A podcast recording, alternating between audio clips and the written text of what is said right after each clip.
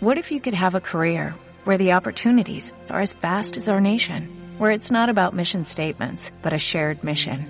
At U.S. Customs and Border Protection, we go beyond to protect more than borders, from ship to shore, air to ground, cities to local communities. CBP agents and officers are keeping people safe.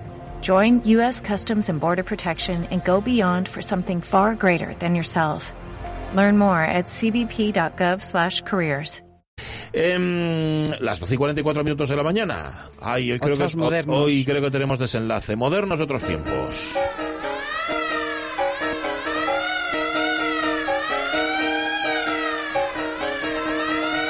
¿Cómo estás, Carlos La Peña? Buenos días. Pues, pues muy bien, pero vamos, ya, ya te desmiento que no hay desenlace hoy todavía. No hay desenlace todavía. Bueno, pues, pues mira, ¿Quieres pues, marchar antes de tiempo? No, no, no, no, al contrario, me parece, es que es lo, es lo más triste de esta historia que nos estás contando. que Llevamos cerca de un mes con, con- hablando de Antonio José Martínez Palacios, compositor burgalés. Este es el cuarto episodio de una historia que da para mucho, aunque, aunque sea breve. Bueno, para quien no se acuerde, a ver, Antonio José, para quien no sea rencoroso, Antonio José nació en Burgos en el año 2, fue asesinado en octubre del 36 en el monte de Estepar por unos falangistas que lo sacaron de la cárcel de Burgos, en la que llevaba más de dos meses preso, lo arrojaron a una fosa común, la ejecución de su música fue prohibida por el régimen franquista, y recordemos también, por ver lo positivo, que Maurice Ravel, su músico predilecto, había augurado que Antonio José sería el músico español más importante del siglo XX. Ahí Y está. además es que las condiciones las tenía, Sí, vamos, señor. lo demuestra el centenar y medio largo de obras que compuso. Además, Antonio José ya había desarrollado, pese a su juventud, su propio lenguaje, uno que conjugaba pues su profundo conocimiento y su amor del por el folclore burgalés, también por la polifonía renacentista española y también por la vanguardia musical europea, especialmente por el impresionismo de Maurice Ravel o el neoclasicismo de Stravinsky. El otro día, eh, los más rencorosos lo recordarán, citábamos al padre de Donostia que hablando de las cantigas de Alfonso X, eh, que escribió Antonio José, decía que fundía en un crisol lo viejo y lo nuevo, tomando de cada uno lo justo. No, pero, pero vamos, como dicen que dijo, aunque realmente no lo dijera Felipe II, aquello de yo no envié mis naves contra los elementos, pues Ravel no hizo su predicción pensando en que Antonio José iba a ser asesinado a los 33 años y que, y que encima su música iba a ser prohibida por los otros 40 años. Y así, pues claro, es muy complicado salir adelante Hombre. y más pues para un hombre que además en vida estuvo alejado de los círculos de influencia que, que ya sabes que no se alejaban entonces dos centímetros de Madrid y Barcelona. Sí, señor, era de Burgos, claro. En los últimos años ha habido algunas iniciativas para recuperar su memoria, aunque Antonio José, sobre todo fuera de Burgos, sigue siendo un completo desconocido. Eh, vamos a resumir en tres pinceladas, Carlos, lo hablado en los días anteriores. De niño comienza a estudiar música con los jesuitas, Círculo Católico de Burgos, con 18 recién cumplidos y, ojo, casi medio centenar de obras compuestas, se va a estudiar a Madrid, ¿verdad? Sí, vamos, estudia en el conservatorio e intenta aprovechar en cuatro años toda la cultura, eh, no solamente la musical, sino en general, que le ofrece la, la capital. Eh, también pasa los veranos de 1925 y 1926 gracias a una beca de, de la Diputación de Burgos en París, donde se empapa de la modernidad musical. Y después se establece en Málaga, donde va a ser profesor de música de un colegio de jesuitas. Cuatro años en los que va a componer música sin parar y además va a encontrar su propia voz.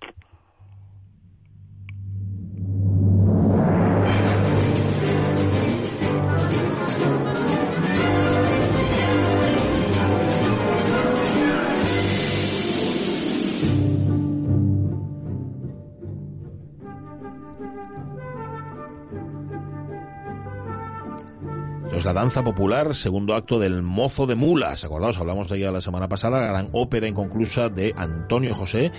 Esta danza popular fue con el preludio la única música de esta ópera que sonó en público en vida del autor, ¿verdad? Sí, vamos, una danza centrada en un diseño popular que de modo obsesionante va de un instrumento a otro sobre la base de un ritmo acusado. Así la describía Joaquín Turina en el periódico El Debate tras escuchar el estreno de esta música el 11 de noviembre de 1934 en el Teatro Monumental de Madrid. El propio Anto- Antonio José dirigió con garbo y desenvoltura a la Orquesta Sinfónica de Madrid, la orquesta del maestro Arbós, en un concierto que fue todo un éxito. Aunque es verdad que hasta el último momento el compositor no confirmó su presencia en el podio porque eh, hab- había eh, su, su querida tía paternal estaba en una grave enfermedad. Vaya, bueno. Pues ahí nos quedamos la semana pasada, señor, con las voces de la crítica y, y del público para que se representara entera, ¿no? Bueno, y recordarás que el otro día pues Antonio José decía que las gambas de Málaga eran emocionantes. Sí, señor. Pues, pues, esto es porque no conocía las mías, porque otra vez tenemos que publicar la fe de ratas. Vamos, porque Ah.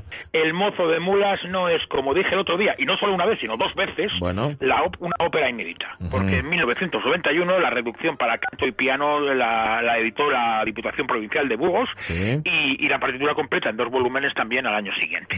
Así que bueno, no hay excusa para que algún teatro a ver si se anima a Vale. estrenarla escénicamente. Está editada, por lo tanto, lo que no está es representada. Eso ya es otra historia. Porque sí se estrenó, ojo, en versión concierto. Eso sí, en Burgos, en mil, eh, en mil, en 2017.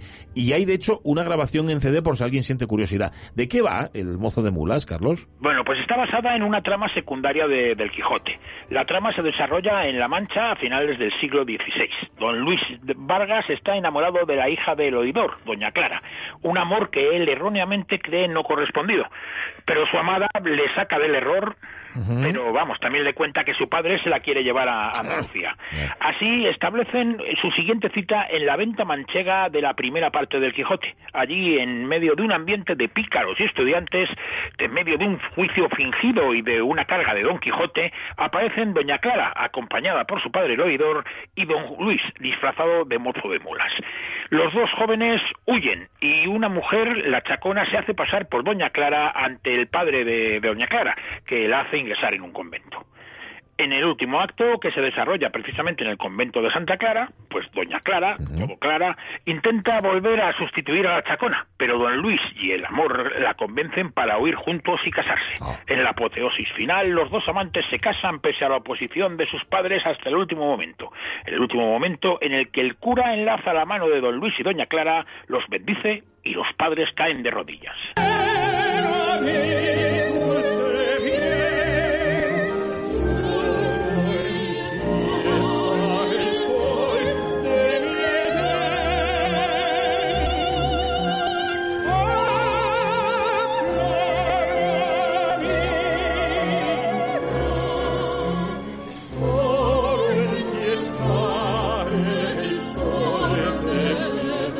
No, que termina bien. Esto que escuchamos es el dúo de la escena sexta del tercer acto del mozo de mulas con este triunfo del amor. Del amor. Bueno, una obra cuyo armazón compone Antonio José en Málaga en el año 27, aunque la orquestación, modificaciones y demás le va a llevar el resto de su vida, tanto en Málaga como en Burgos, ¿no? Sí, porque a finales de 1928 Antonio ya empieza a cansarse de su situación en Málaga. Eh. Es cierto que apenas da, ya lo vimos el otro día, dos clases de media hora al día y solo tiene que atender algún oficio esporádico al órgano o al piano. Pero a cambio recibe un salario exiguo que le impide no solamente formar una familia, sino también ayudar a la que ya tiene. ¿no? Además, tanto el ambiente del colegio, que él describe como lleno de majaderismo y pelotilleo y favor roglero, como, como el de la ciudad le saturan. Por un lado, pese a andar sobrado de no consigue la cátedra de armonía en la Filarmónica, que es el Conservatorio de Málaga, que le hubieran permitido ganarse bien la vida. Pero además no lo consigue porque se la dan al hijo del director, Oh. que además a la sazón es novio de la hija del presidente. Uy, uy, uy, uy, uy. Pedimos el bar ahí, ¿eh? Sí, Madre mía. Vamos, por otro lado, le indigna, le indigna el- lo que él considera el, el mal mus- gusto musical del, del público de Málaga y sobre todo la recepción de un concierto que hace Ravel en la ciudad malagueña. Un crítico llega a decir del compositor, y digo textualmente, sobre todo su figura, diminuto, chiquito, enjuto, ese es Ravel, el original Ravel, el original compositor. En el ejército de los músicos es acaso una figura gigante. En un ejército de hombres, de seguro, no pasaría de ser un simple cornetilla. Madre mía. A, a nuestro moderno pues se pilló una de cuidado y respondió al crítico pues con un duro artículo que publicó en el diario de Burgos. Bueno, no me extraña. A ver, eh, es en ese momento en el que baraja, ojo, la posibilidad ya no de irse de Málaga, sino de irse de España, o sea, emigrar a Ecuador, ni más ni Sí, porque el cónsul de Ecuador le hace una muy buena oferta para ocupar una cátedra en el Conservatorio de Quito, con, Mm. como dice él, con grande retribución, constando en un contrato con los viajes pagados. Su maestro, José María de Ovide, ya, que ya había estado allí, le anima a que acepte la oferta, pero finalmente se decide por una más cercana, aunque desde luego mucho menos sustanciosa económicamente, la de ser el director del refundado Orfeón Burgalés.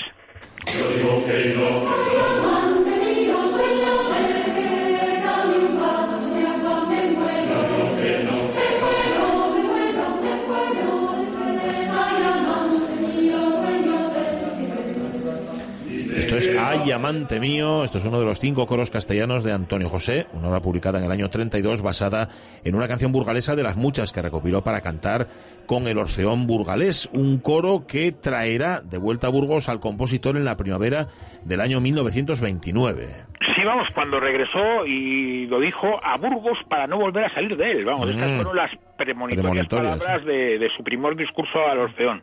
Un coro que había nacido eh, de las clases populares de la ciudad en 1893, pero que había desaparecido por falta de fondos en 1907.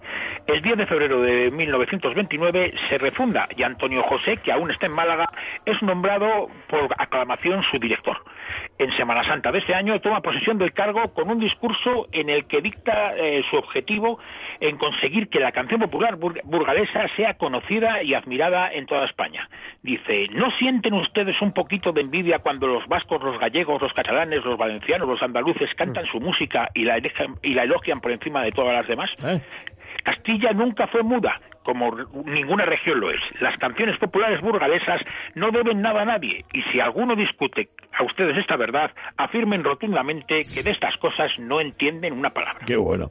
Eh, además, en ese discurso también adelanta las líneas que van a marcar su labor, ¿no? Al frente del Orfeón. Sí, porque eh, dice él, a cambio de la honra que todos me han otorgado al nombrarme director, solo puedo ofrecerme yo mismo íntegramente. Así que nuestro moderno pues se compromete a enseñar música a todos los orfeonistas para que comprendan perfectamente sus papeles y no los olviden nunca. Pero también anuncia que dará conferencias sobre historia y estética de la música y sobre la vida y la obra de los grandes compositores. Por último, también anuncia que ofrecerá conciertos íntimos para presentarles algunas de las obras más espléndidas de todos los tiempos.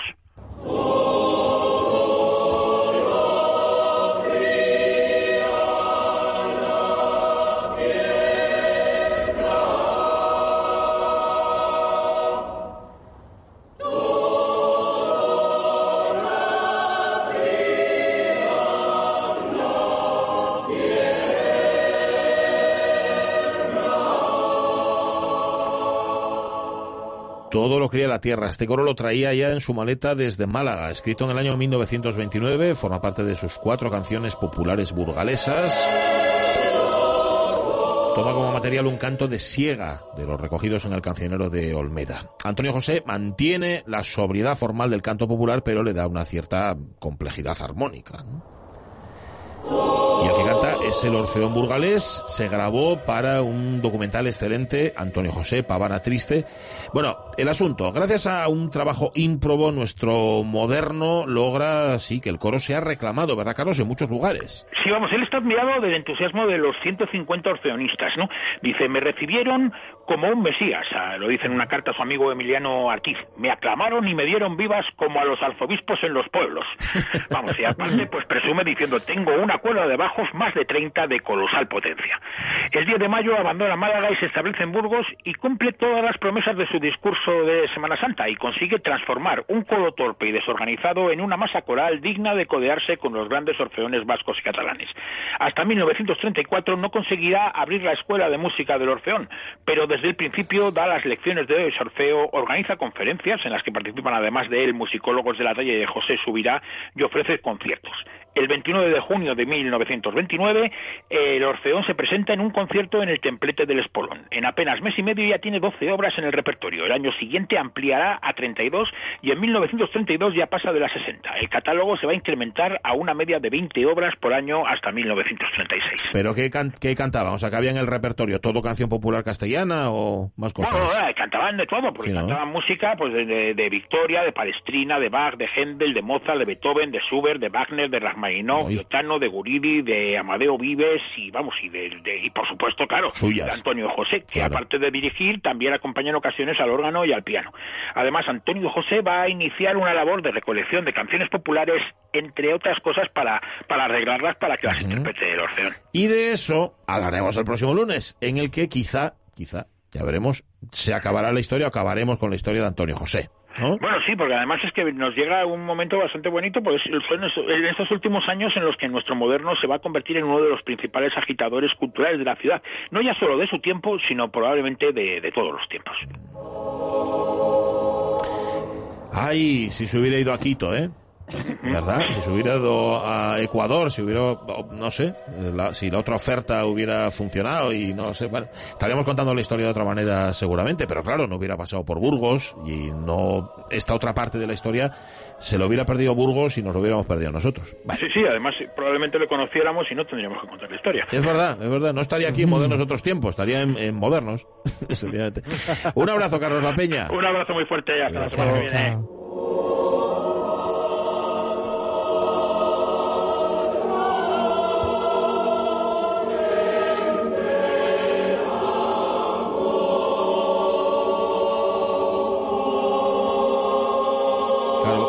Canción popular, pero fijaos las armonías tan, Sí. ¿verdad? Tan extrañas que consigo, bueno, tan modernas, ¿no? Para, para esta época.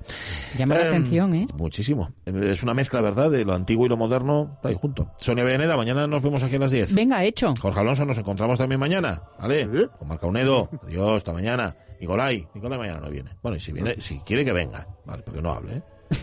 Este. Nos vamos a las noticias, las de la una, después el tren de Sed muy felices, adiós.